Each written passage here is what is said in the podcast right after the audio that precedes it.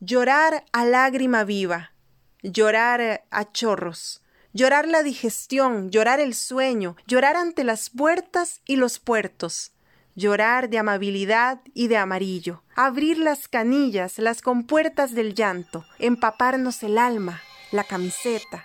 Y claro que me voy a vacunar, creo que es un deber y un derecho que tenemos todos para poder salir de esta pandemia lo más pronto posible. Sí me pondría la vacuna para no estar expuesto a contagiarse. Yo sí me vacunaría, considero que es importante para mi salud y la salud de los que me rodean. Pienso que la vacuna, pese a que salió en tiempo récord, considero que esto es más un logro de la humanidad? No, no me la voy a poner porque realmente no creo en la vacuna. Creo que es una improvisación por parte de varias farmacéuticas, básicamente para sacar un poco de plata. Yo me escudo en que, bueno, gracias a Dios no entro dentro del rango etario al que se le está dando prioridad por lo que en la medida que pueda evitarlo, la voy a evitar. El virus eventualmente puede mutar de manera que lo que te están inyectando no te va a funcionar absolutamente nada. La sensación de inseguridad que da ese tipo de vacunas, prefiero no tener que someterme a eso. Siempre me ha parecido muy bueno las vacunas. Desde que los chiquitos estaban pequeños, a mí me decían que había que vacunarlos por el sarampión, por la varicela y todo eso y yo los vacunaba y gracias a Dios nunca se enfermaron. Y yo estoy deseando que me pongan la vacuna porque yo pienso que, que ya entonces ya podemos salir. Me dio una sirimba un domingo en la mañana cuando menos lo pensaba. El amor y el odio, la liebre y la tortuga, la Caja Costarricense del Seguro Social de Costa Rica, la eterna dualidad de tener uno de los mejores sistemas de salud de América Latina y a su vez odiarlo por la lentitud, por la burocracia, por lo que sea. Una discusión que hasta hoy está sin punto final. Soy Gloriana Rodríguez Corrales. Acompáñenme en este episodio que lo dedicaremos a conversar sobre la caja, como le decimos coloquialmente. Porque es muy duro pasar el Niágara en bicicleta. No me digan que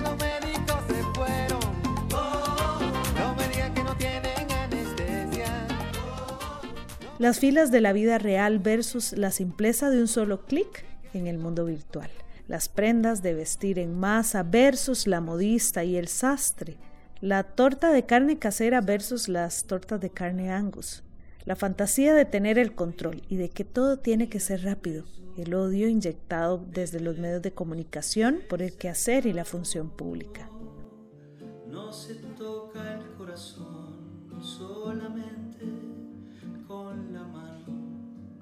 Contradicciones, sí, de fijo, pero también es el sistema que en pandemia no se ha saturado, que nos ha atendido a personas de todo el país, una caja que también ha estado a nuestro favor. Mi nombre es Jonaki el Conejo, me dedico al boliche profesional. Yo fui uno de los primeros 25 casos de Costa Rica a tener el virus COVID-19. Yo andaba en un torneo de boliche en Puerto Rico del 6 al 16 de marzo, en el cual tuve la suerte de contagiarme y duré con el virus aproximadamente dos meses. En esos dos meses fui atendido por la Caja Costarricense del Seguro Social y la verdad me quedé sorprendido porque se pusieron a 10. Todos los días me llamaban de las 7 a las 9 de la mañana. Me pusieron un doctor, una psicóloga y me preguntaban si tenía síntomas nuevos, que cómo me sentía, que cómo me sentía emocionalmente, que cómo estaba mi familia. Mi familia, gracias a Dios, ninguno salió positivo con el virus. Yo tuve 15 pruebas. En esos dos meses la caja nos mandaban comida, nos venían a hacer las pruebas. Y no, o sea, súper agradecido con todo el servicio de la caja. La situación del COVID solo vino a profundizar una situación económica y social que la caja ha enfrentado desde hace al menos unos 20 años. Cuando escuchamos la expresión crisis de la Caja Costarricense de Seguro Social, es necesario aclarar cuál es el actor político que está hablando de la crisis. ¿Son los organismos internacionales de la salud? ¿Es la junta directiva y las distintas gerencias de la Caja? Son los sectores empresariales, los medios de comunicación, las y los trabajadores de la salud o la población usuaria de los servicios que brinda la institución quienes hablan de la crisis de la caja. Ella es Cindy Mora, investigadora en el Instituto de Investigaciones Sociales. Tener claro quién enuncia la crisis de la caja es muy importante, dado que, como hemos visto en los últimos años, si bien tenemos diagnósticos precisos de cuál es la situación en la que se encuentra la institución, tanto en términos organizativos, financieros como políticos, las soluciones propuestas por distintos actores son muy disímiles. A partir de un análisis de las demandas de los sindicatos de la salud entre el 2012 y el 2016, en particular de la Unión Nacional de Empleados de la Caja de la Seguridad Social, UNDECA, y del Sindicato de Profesionales de Ciencias Médicas de la Caja Costarricense de Seguro Social e instituciones afines, CIPROS y MECA, la caja se encontraba en crisis debido a la falta de diálogo interno por parte de la institución para tomar decisiones concretas que atendieran de raíz la crisis institucional. Asimismo, apuntaban a la alta morosidad de los patronos a la caja y se señalaba que las jerarquías de la caja no defendían el presupuesto de la institución. Los sindicatos indicaban que ésta se encontraba en una serie de disputas para su eventual privatización, así como denunciaban que la institución no realizaba acciones concretas para atender la corrupción. La Caja Costarricense de Seguro Social es una institución en constante disputa esto ha llevado a distintas organizaciones, tanto sindicales como comunales, a movilizarse en su defensa. El año 2012 es un ejemplo de ello, ya que se presentaron cuatro grandes movilizaciones en defensa de la institución. La primera fue la Marcha del Día Internacional del Trabajo, convocada en defensa de la seguridad social y de la caja. El 26 de mayo se llevó a cabo la marcha contra la corrupción y en defensa de la seguridad social. El 8 de noviembre se realizó el primer movimiento patriótico nacional por la defensa de la seguridad social y la caja, con una importante participación de organizaciones provenientes tanto del occidente del país como de la provincia de Guanacaste. Es importante recordar que esta marcha fue fuertemente reprimida. Finalmente, una semana después, el 15 de noviembre se realizó la marcha contra la represión policial y en defensa de la caja. Todas estas movilizaciones muestran que la caja es un eje central de la institucionalidad costarricense y que por ello siempre tenemos una movilización constante en su defensa, ya sea a nivel de grandes movilizaciones como las que se realizaron en el año 2012, ya sea a través de la lucha cotidiana por la mejora de los servicios.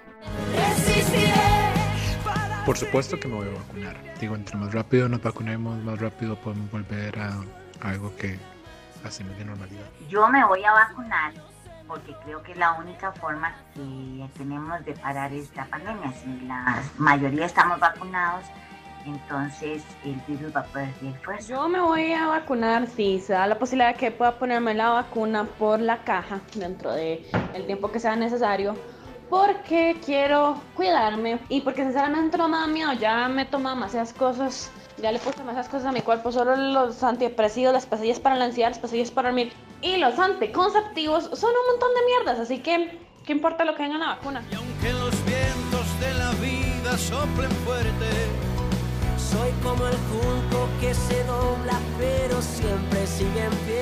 Resistiré para seguir golpes y jamás me rendiré. Y aunque los sueños se me en pedazos, resistiré, resistiré.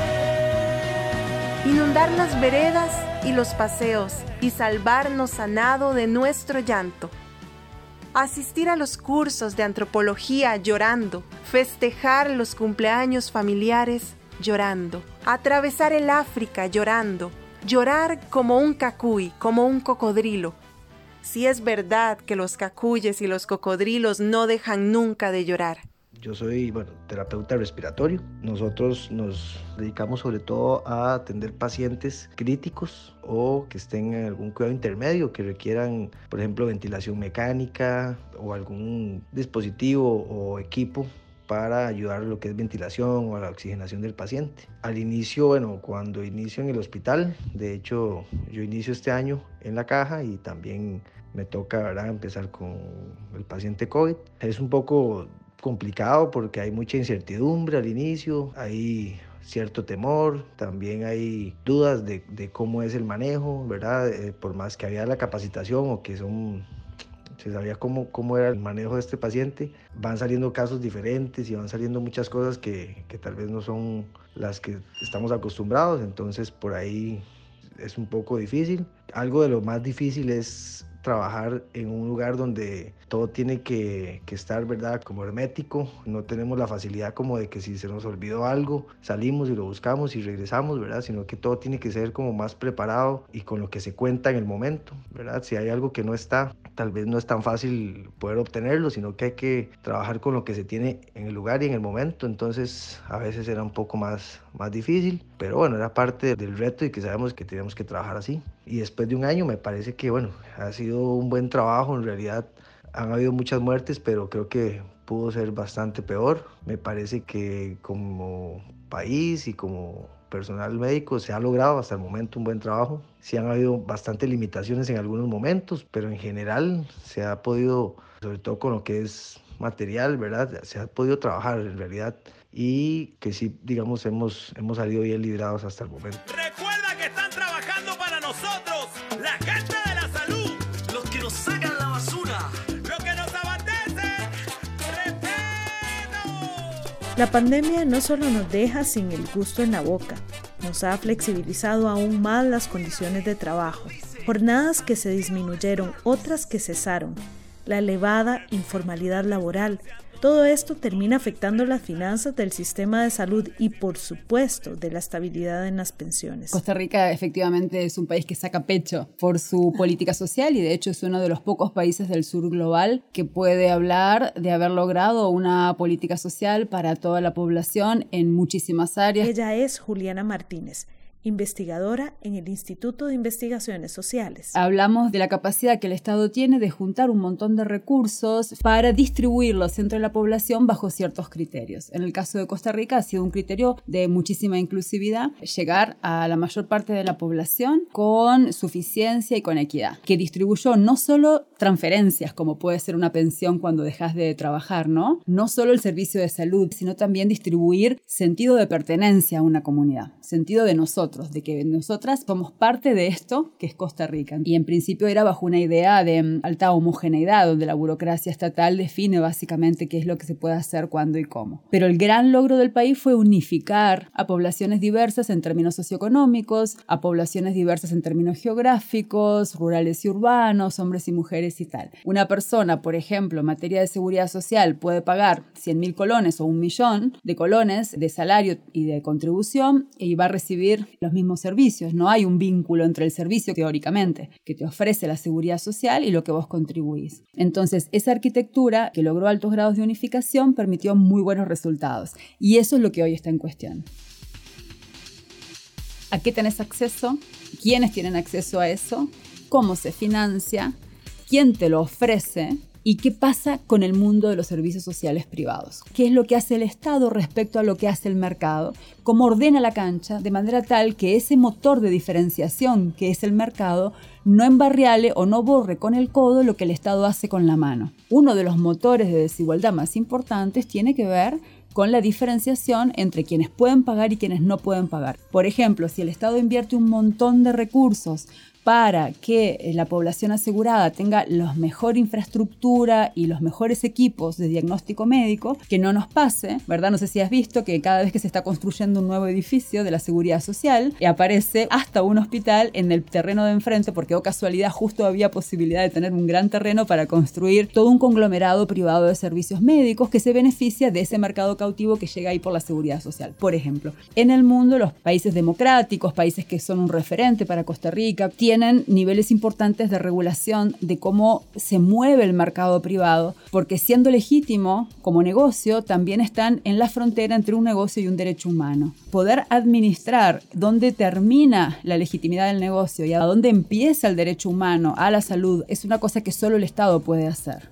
hasta por el hecho de que en muchas áreas del conocimiento los recursos humanos son escasos, generalmente se forman en el Estado porque hay muchas economías de escala, pero luego puede haber un trasiego de recursos humanos de un sector al otro.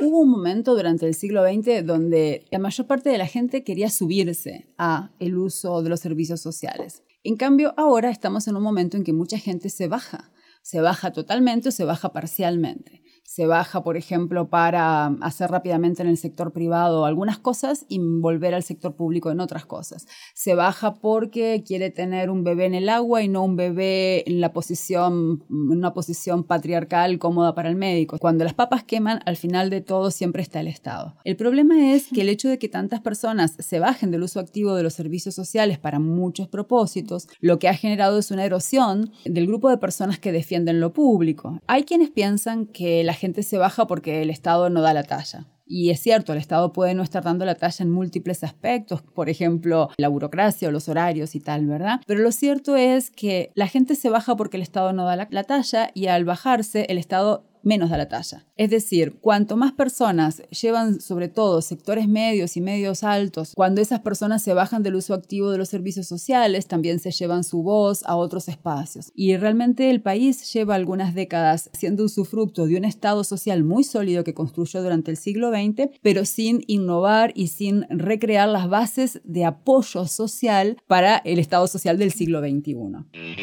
Sí diría que un cambio muy importante entre el presente y la época dorada es que en la época dorada de la seguridad social, el grueso de los profesionales de las ciencias médicas le debían su presente a la seguridad social, su bienestar económico y su prestigio a la seguridad social, y hoy una buena parte de ellos están atravesados por dinámicas de mayores ingresos en el sector privado y de seguridad en el sector público, o sea, quieren tener ambas cosas. Y es un buen ejemplo de cómo se enreda todo, ¿no? Porque muchos de los superespecialistas que en lo privado cobran 60 mil, 70 mil, 80 mil colones por una consulta, de 100 para arriba si alguien nos está escuchando de fuera de Costa Rica, lo pueden hacer porque ganaron un nombre en lo público, ¿no? Uno puede decir, bueno, pero lo que la persona haga en lo privado es su problema. Eso es cierto, pero bueno, en todas las profesiones se regula hasta dónde se puede y hasta dónde no se puede. Por ejemplo, si un piloto maneja 14, 15, 16, 18, 20 horas sin dormir, probablemente se va a estrellar. Entonces, no es un problema solo privado de lo que haga con su tiempo, es un problema de qué pasa con el bien común, qué pasa con la gente que viaja cuando ese piloto no, lleva 20 horas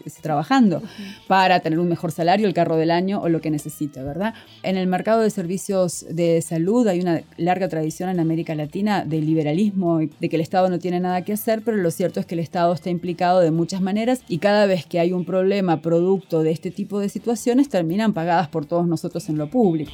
Estamos frente a la encrucijada de si podemos darle una dirección debatida, deliberada, conversada o si la dirección se la va a dar la realidad del que tenga más poder para darle más forma, en un contexto en que esta conversación está planteada en un mundo que está asustado del malestar que puede generar que las cosas más importantes de la vida de un ser humano queden en manos del lucro y de su capacidad, su poder adquisitivo. Los servicios varían dependiendo ¿verdad? del hospital o, del, o de la institución que lo esté manejando, ¿verdad? Entonces hay hospitales que cuentan con más personal o equipo, ¿verdad? Por ejemplo, en el hospital donde yo trabajo, teníamos la posibilidad de cuidados intensivos, ya que hay dos profesionales en el área, pero no en todos existe. Entonces, algunos manejan un tipo de paciente que no puede ser tan crítico, en otros hospitales sí se puede manejar. En el de nosotros, por ejemplo, la limitación es que solo habían dos profesionales, estaban muy recargados de trabajo, obviamente, en general, todos, pero el área de, de cuidados intensivos es bastante complejo y es un área que estaba muy recargado, había muchos pacientes en algunos momentos y se volvía bastante complejo. Igual con los equipos, los materiales, todo esto se volvía bastante complicado.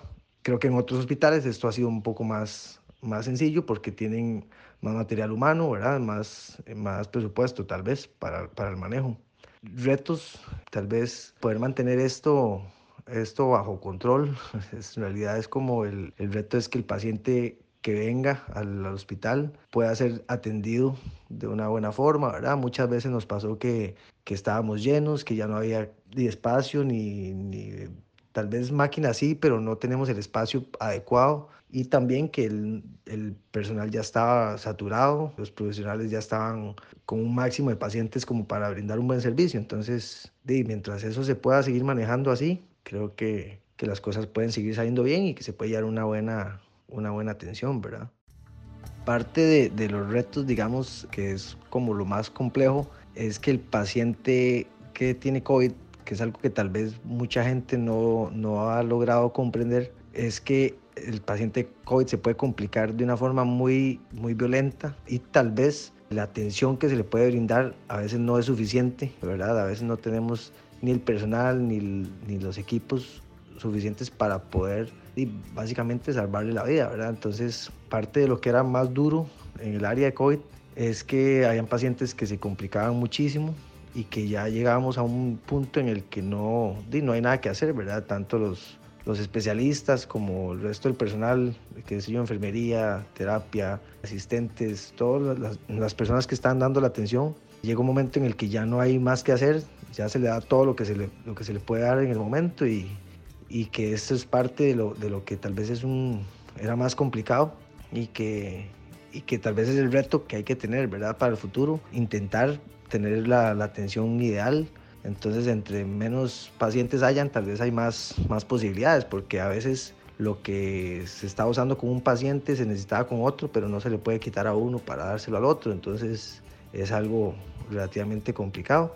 Entonces, creo que por ahí va, va ese asunto, ¿verdad? Que se pueda mantener con una buena atención para, para todos.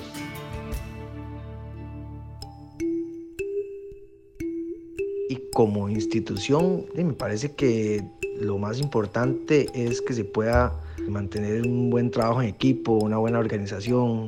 Muchas veces habían problemas administrativos, tal vez, que provocaban que la atención disminuyera o problemas, qué sé yo, que retrasaban la atención de cierta forma por falta de insumos o por falta de algún de personal o por falta de, de equipos que al final era más por un tema administrativo, que se vuelve un poco complejo. Entonces creo que el reto es que se logre amalgamar tal vez la parte administrativa con la parte de atención ¿verdad? médica para que todo vaya funcionando de una forma más fluida y que, y que se le pueda dar una mejor atención obviamente al, al paciente.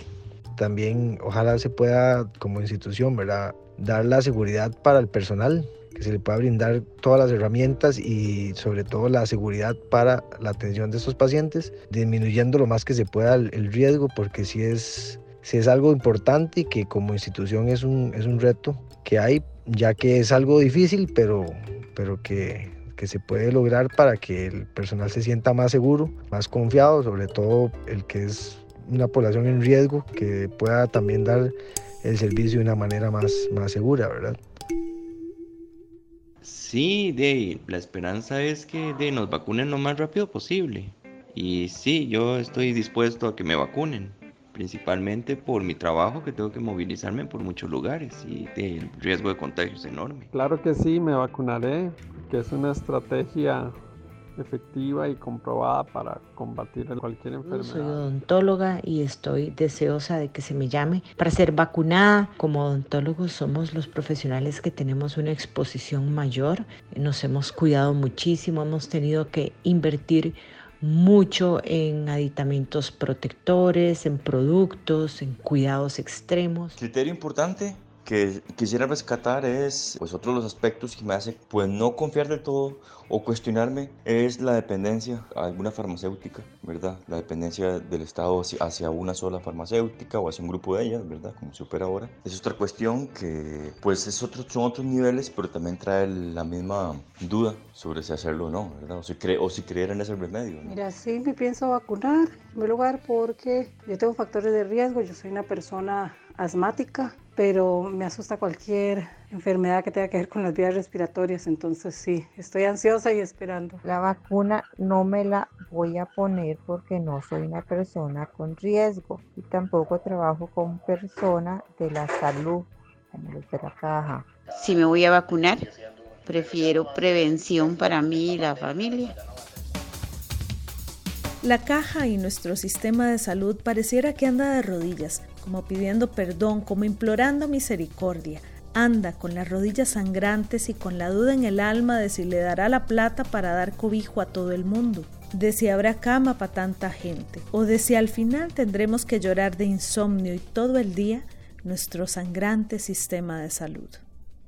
Llorarlo todo, pero llorarlo bien, llorarlo con la nariz, con las rodillas, llorarlo por el ombligo, por la boca, llorar de amor, de hastío, de alegría, llorar de frac, de flato, de flacura, llorar improvisando, de memoria, llorar todo el insomnio y todo el día. Cuida de mis labios, cuida de mi risa Llévame en tus brazos, llévame sin prisa. Sin punto final está en Instagram y en Facebook. También le invitamos a leer nuestro blog y a seguir nuestras publicaciones. En este episodio, la música que utilizamos fue El Niagara en bicicleta de Juan Luis Guerra, Codo con Codo de Jorge Drexler, Resistiré, Quédate en casa de Santiago All Stars y Cuídame de Pedro Guerra y Jorge Drexler. Yo seré la imagen. Texto literario Espantapájaros 18 de Oliverio Girondo. En la interpretación poética Noelia Alfaro. Extracto de la entrevista a Juliana Martínez realizada para el podcast El Zapato Aprieta. Cuida quien te quiere. Coordinación general a cargo de Diana Acosta. Producción general y guion, Flori Chacón y Gloriana Rodríguez. Sin punto final, un proyecto de comunicación del Instituto de Investigaciones Sociales de la Universidad de Costa Rica. Soy Gloriana Rodríguez Corrales y nos encontramos en el próximo episodio.